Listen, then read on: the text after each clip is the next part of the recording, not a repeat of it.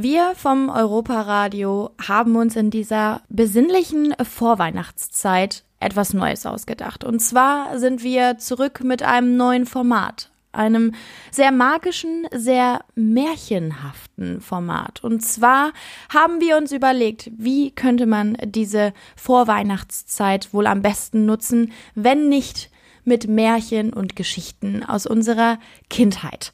Und dafür haben wir uns eine Expertin reingeholt, die quasi die Märchenmutti ist. Und zwar ist die Rede von Miriam Mack. Sie hat vor zwei Jahren das Zentrum für europäische Märchenkultur zu uns geholt in den Europapark, genauer gesagt in Grimms Märchenwald. Und genau aus diesem Grund möchten wir euch heute diesen Verein und die Märchen nochmal ein Stückchen näher bringen. Also am besten macht ihr es euch jetzt gemütlich, holt euch vielleicht einen warmen Kakao oder eine heiße Milch mit Honig und genießt die Europa Tales, gelesen von Miriam Mack. Der Europa Radio Talk mit Tanja Schiffers. Hier ist das Europa-Radio und ich äh, habe hohen Besuch hier bei mir im Studio 78. Miriam Marques da. Hallo. Vielen Dank für die Einladung.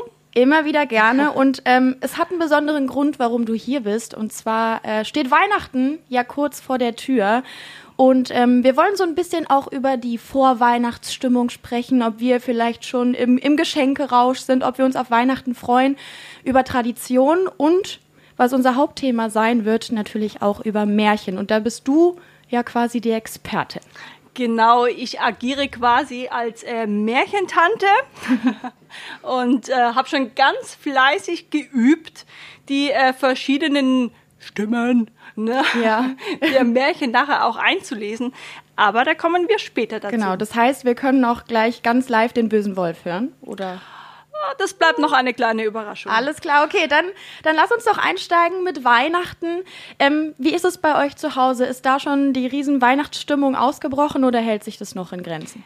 Also ich oder beziehungsweise wir lieben die vorweihnachtliche Zeit, ja, wenn es draußen kalt ist, der Weihnachtsduft liegt so in der Luft und ja, wir backen Plätzchen, wir dekorieren und ja, ähm, naschen natürlich auch von den Plätzchen, ja, die schmecken Wichtig, ja eigentlich ja. am besten, wenn sie noch verboten sind.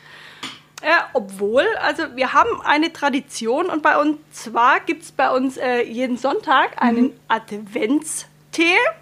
Und es ist immer so gemütlich, ne, wenn es so draußen dämmert. Und nach dem Sonntagsspaziergang setzen wir uns zusammen, trinken den Tee mhm. und naschen schon von den Plätzchen. Das heißt, die ganze Familie kommt da an jedem Adventssonntag zusammen und äh, sitzt gemütlich an der großen Tafel und isst ein paar leckere Kekse.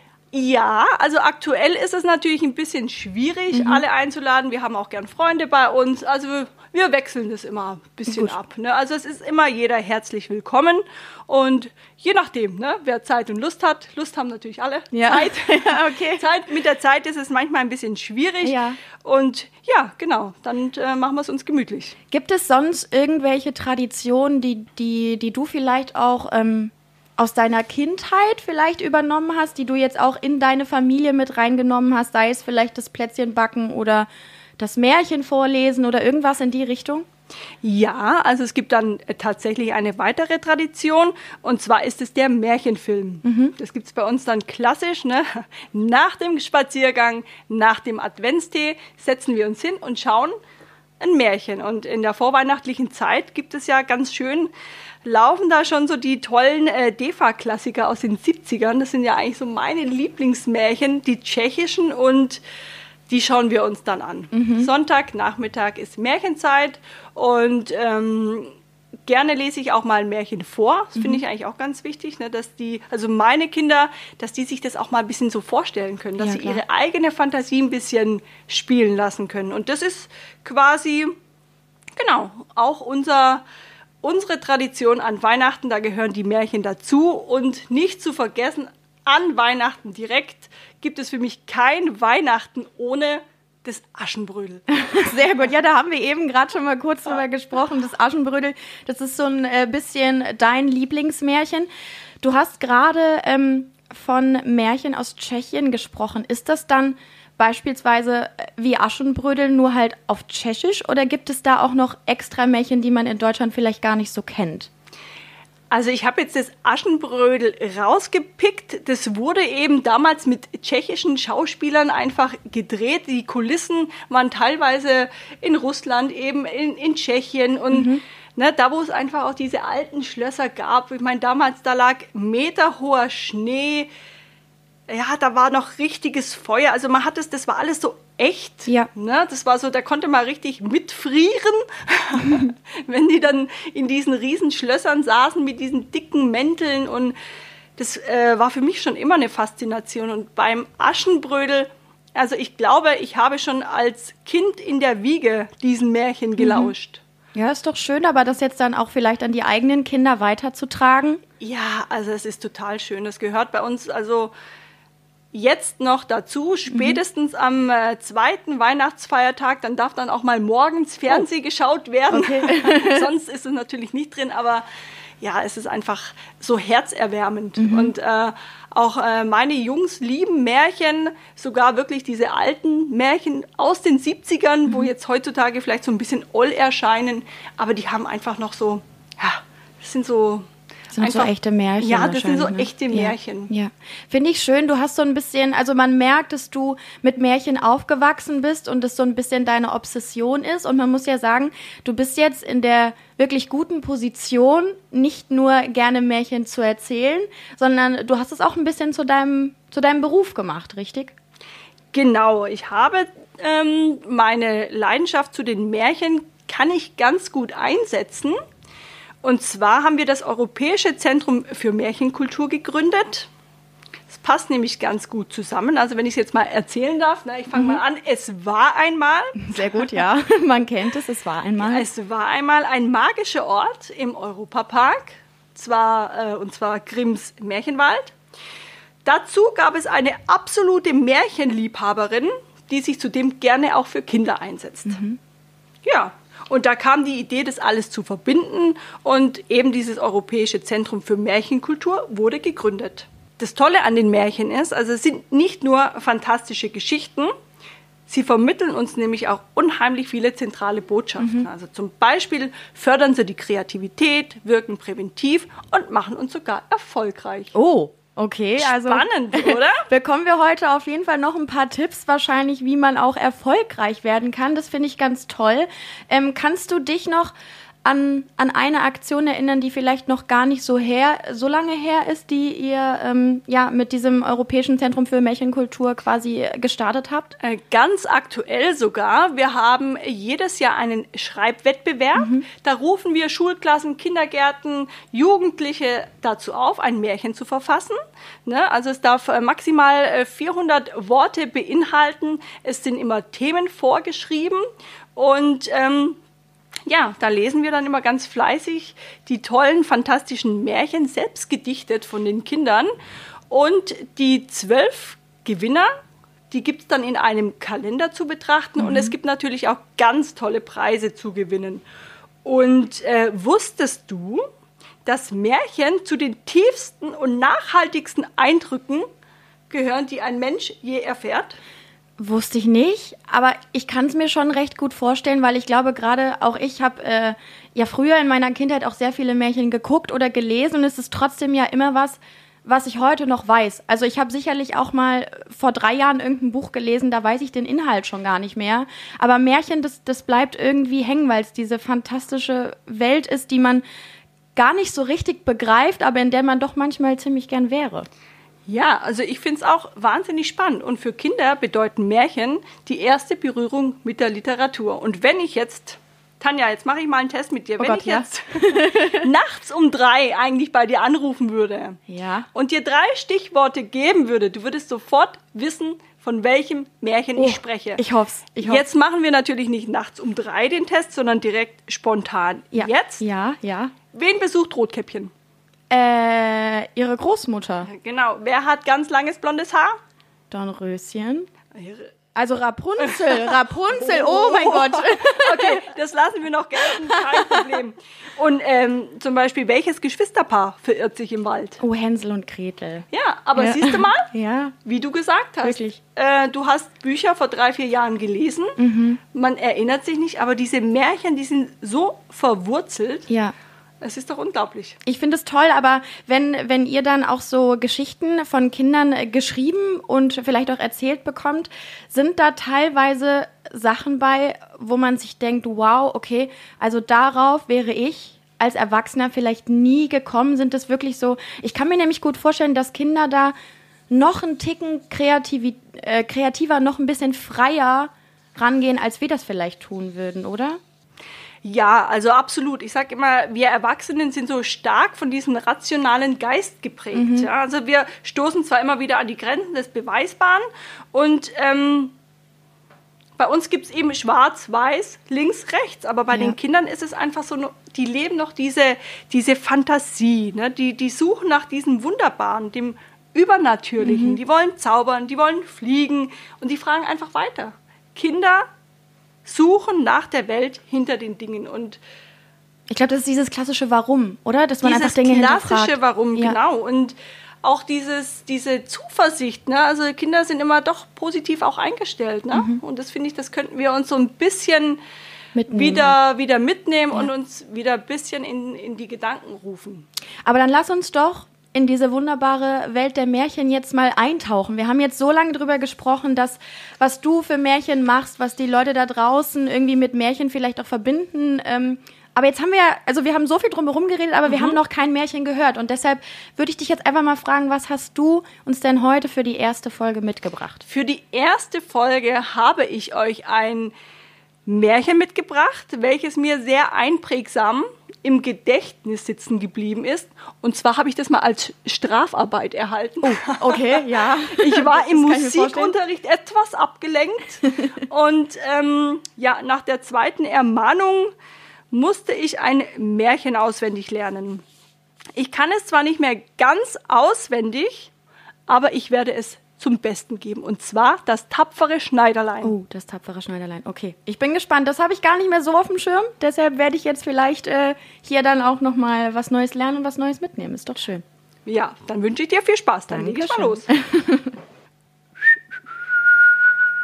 An einem Sommermorgen saß ein Schneiderlein auf seinem Tisch am Fenster, war guter Dinge und nähte aus Leibeskräften. Da kam eine Bauersfrau die Straße herab und rief Gut Mus, gut Mus. Das klang dem Schneiderlein lieblich in die Ohren. Er streckte sein zartes Haupt zum Fenster hinaus und rief Hier herauf, liebe Frau, hier werden Sie Ihre Ware los.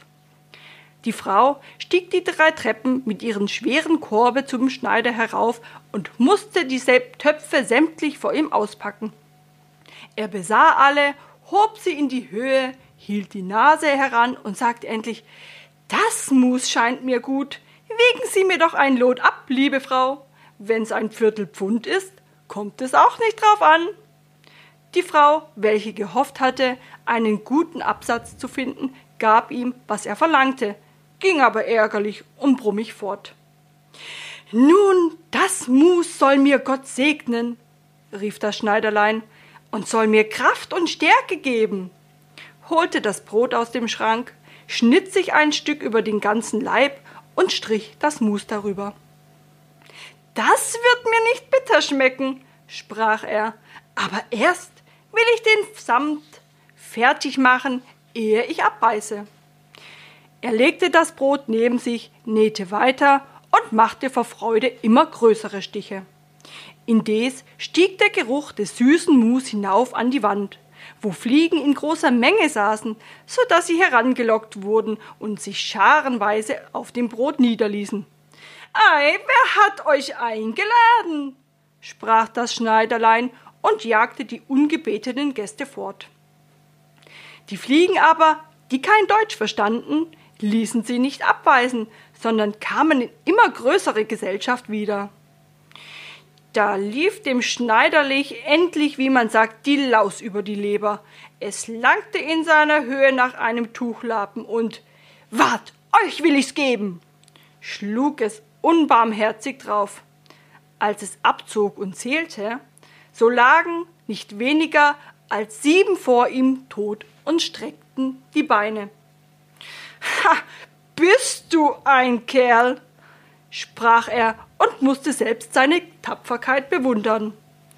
Das soll die ganze Stadt erfahren. Und in der Hast schnitt sich das Schneiderlein einen Gürtel, nähte ihn und stickte mit großen Buchstaben darauf Siebene auf einen Streich.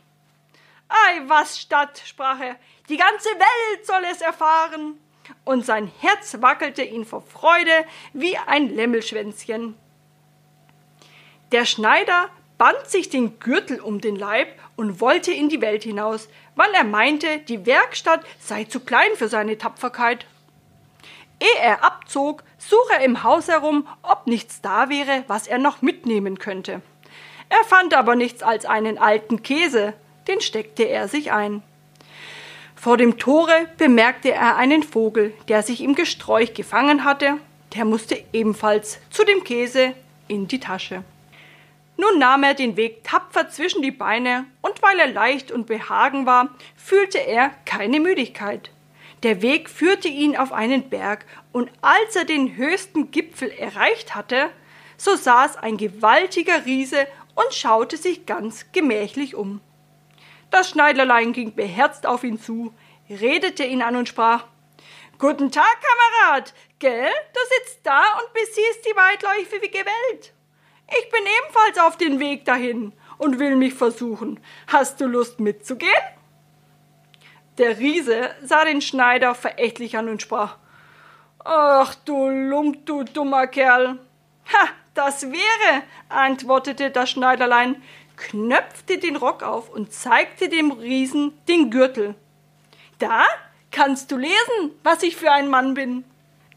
Der Riese las Siebene auf einen Streich, meinte, das wären Menschen gewesen, die der Schneider erschlagen hatte, und kriegte ein wenig Respekt vor dem kleinen Kerl. Doch wollte er ihn erst prüfen, nahm einen Stein in die Hand und drückte ihn zusammen, dass das Wasser heraustropfte. Das mach mir nach, sprach der Riese, wenn du Stärke hast. Ist's nicht weiter?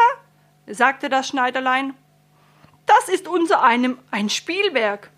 Das Schneiderlein griff in die Tasche, holte den weichen Käs und drückte ihn, dass der Saft herauslief. Geld? sprach er. Das war ein wenig besser, oder? Der Riese wusste nicht, was er sagen sollte und konnte es dem Männlein nicht glauben. Da hob der Riese einen Stein und warf ihn so hoch, dass man ihn mit Augen kaum noch sehen konnte. Nun, du Erpelmännchen, das tu mir nach. Hm, gut geworfen, sagte das Schneiderlein. Aber der Stein hat doch wieder zur Erde herabfallen müssen. Ich will dir einen werfen, der soll gar nicht mehr wiederkommen. Griff in die Tasche, nahm den Vogel und warf ihn in die Luft. Der Vogel, froh über seine Freiheit, stieg auf, flog fort und kam nicht wieder.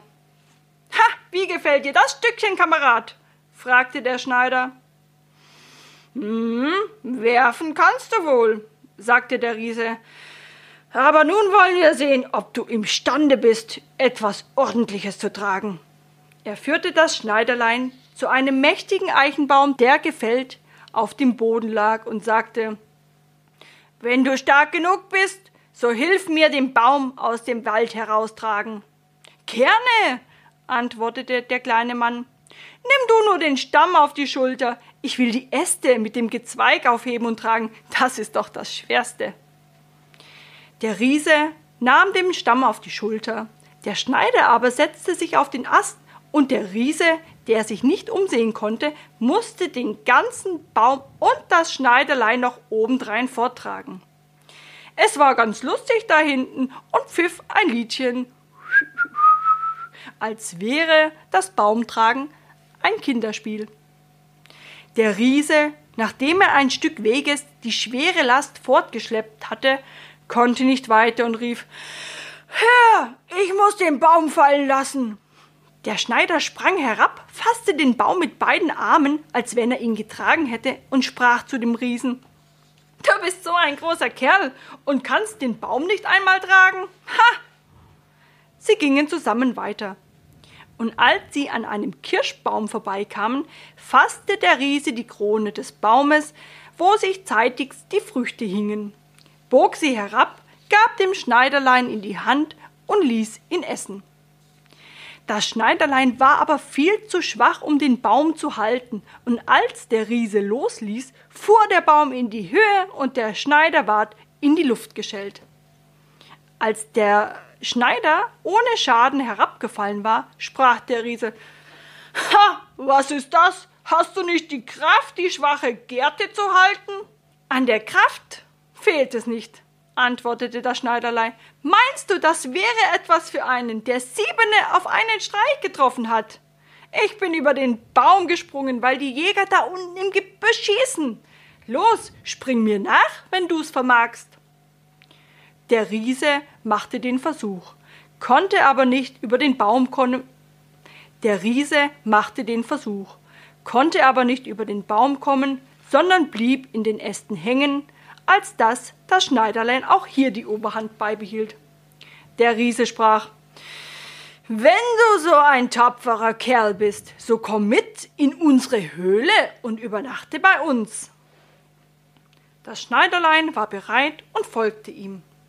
Als sie in der Höhle angelangten, saßen da noch andere Riesen beim Feuer, und jeder hatte ein gebratenes Schaf in der Hand und aß davon. Das Schneiderlein sah sich um und dachte, hm, es ist doch hier viel weitläufiger als in meiner Werkstatt. Der Riese wies ihm ein Bett an und sagte, er solle sich hinlegen und ausschlafen. Dem Schneiderlein aber war das Bett zu groß. Er legte sich nicht hinein, sondern kroch in eine Ecke. Als es Mitternacht war und der Riese meinte, das Schneiderlein läge im tiefen Schlafe, so stand er auf, nahm eine große Eisenstange, schlug das Bett mit einem Schlag durch und meinte, er hätte den Grashüpfer den Graus gemacht. Mit dem frühesten Morgen gingen die Riesen in den Wald und hatten das Schneiderlein ganz vergessen. Da kam es auf einmal ganz lustig und verwegen dahergeschritten. Die Riesen erschraken, fürchteten, es schlüge sie alle tot und liefen in einer Hast davon. Das Schneiderlein zog weiter, immer seiner Nasenspitze nach. Nachdem es lange gewandert war, kam es in den Hof eines königlichen Palastes, und da es Müdigkeit empfangen, so legte es sich ins Gras und schlief ein. Während es da lag, kamen die Leute, betrachteten es von allen Seiten und lasen auf dem Gürtel. Siebene auf einen Streich. Ach, sprachen sie, was will der große Kriegsheld mitten im Frieden? Das muss ein mächtiger Herr sein. Sie gingen und meldeten es dem König und meinten, wenn Krieg ausbrechen sollte, wäre das ein wichtiger und nützlicher Mann, den man um keinen Preis fortlassen dürfte. Dem König gefiel der Rat und er schickte einen seiner Hofleute an den Schneider. Er sollte ihm, wenn es aufwache, die Kriegsdienste anbieten. Der Abgesandte blieb bei dem Schläfer stehen, wartete, bis er seine Glieder streckte und die Augen aufschlug und brachte dann seinen Antrag vor. Eben deshalb bin ich hergekommen, antwortete das Schneiderlein. Ich bin bereit, in des Königs Dienste zu treten. Also ward er ehrenvoll empfangen und ihm eine besondere Wohnung angewiesen. Die Kriegsleute aber waren dem Schneiderlein aufgesessen und wünschten, es wäre tausend Meilen weit weg. Was soll daraus werden? sprachen sie untereinander. Wenn wir Zank mit ihm kriegen und er haut uns, so fallen jedes Mal Siebene auf einen Streich. Das kann unser einer gar nicht bestehen. Also fassten sie den Entschluss, begaben sich allesamt zum König und baten um ihren Abschied. Wir sind nicht gemacht, sprachen sie, neben einem Mann auszuhalten, der siebene auf einen Streich schlägt. Der König war traurig, dass er um das eines willen all seiner treuen Diener verlieren sollte, wünschte, dass seine Augen ihn nie gesehen hätten und wäre ihn gerne wieder los gewesen. Aber er getraute sich nicht, ihnen den Abschied zu geben, weil er fürchtete, er möchte ihm samt seinen Volke totschlagen und sich auf den königlichen Thron setzen. Er sann lange hin und her. Endlich fand er einen Rat. Er schickte zu dem Schneiderlein und ließ ihm sagen, weil er ein so großartiger Kriegsheld wäre, so wolle er ihm ein Gefallen machen. In einem Walde seines Landes hausten zwei Riesen, die mit Rauben, Mord, Sengen und Brennen großen Schaden stiftete. Niemand dürfte sich ihnen nahen, ohne sich in Lebensgefahr zu setzen. Wenn er diese beiden Riesen überwände und tötete, so wollte er ihm seine einzige Tochter zur Gemahlin geben und das halbe Königreich zur Ehesteuer. Auch sollten hunderte Reiter mitziehen und ihm Beistand leisten. Ja, das wäre so etwas für einen Mann, wie du bist, dachte sich das Schneiderlein. Eine schöne Königstochter und ein halbes Königsreich? Hm, das wird einem nicht alle Tage angeboten. Oh ja, gab er zur Antwort, die Riesen will ich schon bändigen. Ich habe hundert Reiter dabei nicht nötig. Wer siebene auf einen Streich trifft, braucht sich nicht vor ihnen zu fürchten.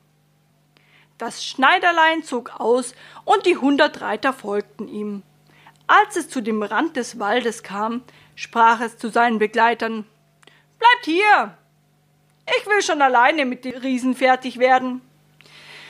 Da sprang er in den Wald hinein und schaute sich nach rechts und nach links um. Über ein Weilchen erblickte er beide Riesen. Sie lagen unter einem Baume und schliefen und schnarchten dabei, dass sich die Äste auf und niederbogen. Das Schneiderlein, nicht faul, las beide Taschen voll Steine und stieg damit auf den Baum. Als es in der Mitte war, rutschte es auf einen Ast, bis es gerade über die Schläfer zu sitzen kam und ließ dem einen Riesen einen Stein nach dem anderen auf die Brust fallen. Der Riese spürte lange nichts, doch endlich wachte er auf, stieß seinen Gesellen und sprach ah, Was schlägst du mich? Du träumst, sagte der andere. Ich schlage dich nicht. Sie legten sich wieder zum Schlaf, da warf der Schneider auf den zweiten einen Stein herab. Hey, was soll das? rief der andere. Warum bewirfst du mich? Ich bewerf dich nicht, antwortete der erste und brummte. Sie zankten sich eine Weile herum, doch weil sie müde waren, ließen sie es gut sein und die Augen fielen ihnen wieder zu. Das Schneiderlein fing sein Spiel von neuem an, suchte den dicksten Stein aus und warf ihm den ersten Riesen mit aller Gewalt auf die Brust. Das ist zu arg, schrie er, sprang wie ein Ursinniger auf, stieß seinen Gesellen wieder den Baum, dass er zitterte. Der andere zahlte mit gleicher Münze, und sie gerieten in solche Wut, dass sie Bäume ausrissen, aufeinander losschlugen, so lange, bis sie endlich beide zugleich tot auf die Erde fiel. Nun sprang das Schneiderlein herab. Ha, ein Glück nur, sprach es, dass Sie den Baum, auf dem ich saß, nicht aufgerissen haben, sonst hätte ich ja wie ein Eichhörnchen von dem einen zum anderen springen müssen. Doch unser einer ist flüchtig. Es zog sein Schwert und versetzte jedem ein paar tüchtige Hiebe auf die Brust. Dann ging es hinaus zu den Reitern und sprach So, die Arbeit ist getan, ich habe den beiden einen Graus gemacht. Aber hart ist es hergegangen, Sie haben in der Not Bäume ausgerissen und sich gewehrt. Doch das hilft alles nichts, wenn einer kommt wie ich, der Siebene auf einen Streich schlägt. Seid ihr denn nicht verwundet? Fragten die Reiter. Ach, das hat gute Wege, antwortete der Schneider. Kein Haar haben sie mir gekrümmt. Die Reiter wollten ihm keinen Glauben beimessen und ritten in den Wald hinein. Da fanden sie die Riesen in ihrem Blute schwimmen und ringsherum lagen die ausgerissenen Bäume. Das Schneiderlein verlangte von dem König die versprochene Belohnung. Den aber reute sein Versprechen, und er sann aufs Neue, wie er sich den Helden vom Halse schaffen könnte. Ehe du meine Tochter und das halbe Reich erhältst, sprach er zu ihm, musst du noch eine Heldentat vollbringen. Im Walde läuft ein Einhorn, das großen Schaden anrichtet. Das musst du erst einfangen. Ha, vor einem Eichhorn fürchte ich mich noch weniger als vor zwei Riesen. Siebene auf einem Streich, das ist meine Sache. Er nahm sich einen Strick und eine Axt mit, ging hinaus in den Wald und hieß abermals die, welche ihm zugeordnet waren, außen warten. Er brauchte nicht lange zu suchen, das Einhorn kam bald daher und sprang gerade auf den Schneider los, als wolle es ihn ohne Umstände aufspießen. Sachte, sachte, sprach er, so geschwind geht das nicht, blieb stehen und wartete, bis das Tier ganz nahe war. Dann sprang er beid Händen hinter den Baum. Das Einhorn rannte mit aller Kraft gegen den Baum und spießte sein Horn so fest in den Stamm, dass es nicht Kraft genug hatte, es wieder herauszuziehen, und so war es gefangen. Jetzt hab ich das Vögelein, sagte der Schneider, kam hinter dem Baum hervor, legte den Einhorn den Strick erst um den Hals, dann hieb er mit der Axt das Horn aus dem Baum, und als alles in Ordnung war, führte er das Tier ab und brachte es dem König. Der König wollte ihn den verheißten Lohn noch nicht gewähren und machte eine dritte Forderung. Der Schneider sollte ihm vor der Hochzeit erst ein Wildschwein fangen, das in dem Wald großen Schaden tat. Die Jäger sollten ihm Beistand leisten. Ja, aber gerne doch, sprach der Schneider, das ist für mich ein Kinderspiel. Die Jäger nahm er nicht mit in den Wald. Und sie waren wohl sehr zufrieden damit, denn das Wildschwein hatte sie schon mehrmals so empfangen, dass sie keine Lust mehr hatten, ihm nachzustellen. Als das Schwein den Schneider erblickte, lief es mit schäumendem Munde und wetzenden Zähne auf ihn zu und wollte ihn zur Erde werfen. Der flüchtige Held aber sprang in eine Kapelle, die in der Nähe war, und gleich oben zum Fenster in einem Satze wieder hinaus. Das Schwein war hinter ihm hergelaufen, aber er hüpfte außen herum und schlug die Tür hinter ihm zu. Da war das wütende Tier gefangen, das viel zu schwer und unbehilflich war, um aus dem Fenster herauszuspringen. Das Schneiderlein rief die Jäger herbei, die mussten den Gefangenen mit eigenen Augen sehen. Der Held aber begab sich zum König, und nun er mochte oder er wolle nicht sein Versprechen halten und musste ihm seine Tochter und das halbe Königreich übergeben. Hätte er gewusst, dass kein Kriegsheld, sondern ein Schneiderlein vor ihm stand, es wäre ihm noch mehr zu Herzen gegangen. Die Hochzeit ward also mit großer Pracht und kleiner Freude gehalten, aus einem Schneiderlein ein König gemacht. Nach einiger Zeit hörte die junge Königin in der Nacht, wie ihr Gemahl im Traume sprach Junge, mach mir einen Wams, flick mir die Hosen, oder ich will dir die Elle über die Ohren schlagen.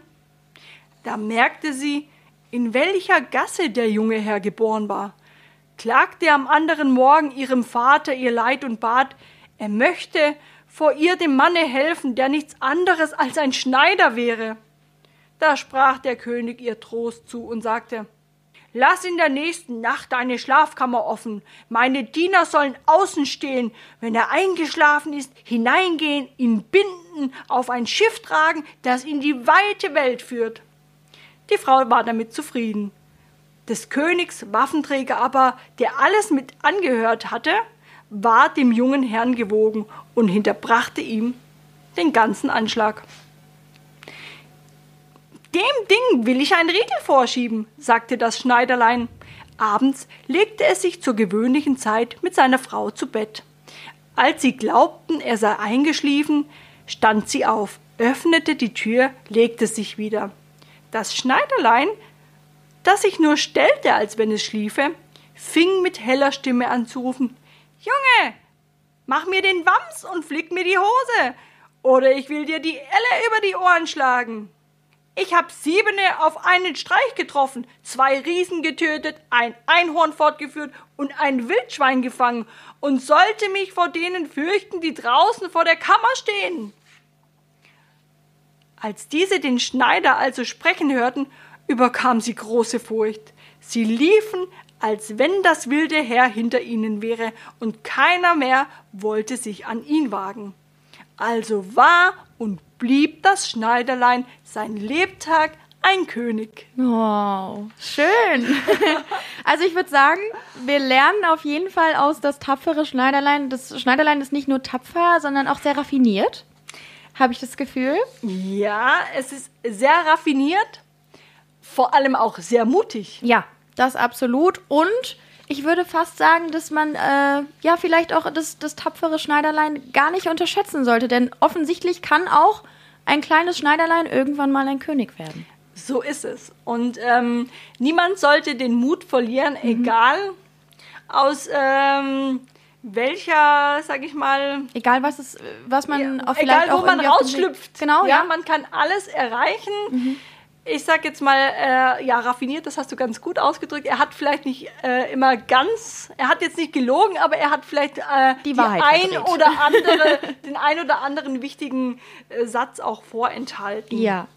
Aber ich finde es toll. Ich finde es auch eine schöne Message. Vielleicht ist es ein ganz, äh, ganz guter Abschluss für unsere erste Folge, dass man sagt, ähm, ja, seid mutig und egal, ähm, was sich vermeintlich in euren Weg stellt, ihr werdet sicherlich einen Weg finden, um trotzdem an euer Ziel zu kommen. So würde ich das auch sagen. Einfach, ja, manchmal der Nase nach, vielleicht der Intuition folgen und wenn man große Träume und Wünsche hat, einfach Einfach, Einfach losgehen. Einfach okay. machen. Ja, vielen Dank, Miriam, dass du da warst. Das war eine schöne erste Folge und ich ähm, freue mich schon auf die, die noch kommen. Vielen Dank, liebe Tanja. Ich freue mich ebenfalls. Der Europa Radio Podcast mit Tanja Schiffers und Jörg Schött.